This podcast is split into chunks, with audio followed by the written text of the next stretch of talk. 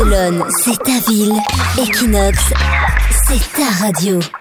Euh, sur Equinox Radio, maintenant, on parle des gens les plus riches de Catalogne. Eh bien, selon le magazine Forbes, la Catalogne serait la région accueillant les plus grandes richesses d'Espagne, hein, donc le plus de grandes richesses, parce qu'au total, il y aurait 27 personnes dont la richesse globale s'élève, attention, à 32 475 euh, milliards d'euros. Rien que ça. C'est tellement grand que du mal à le dire. Oui, voilà.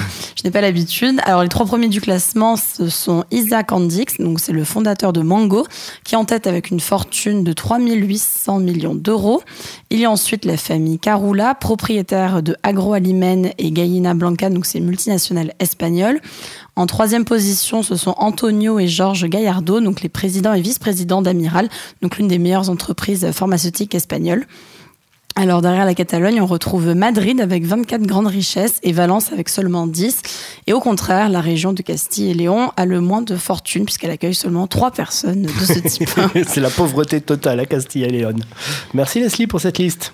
Barcelone, c'est ta ville. Equinox, c'est ta radio.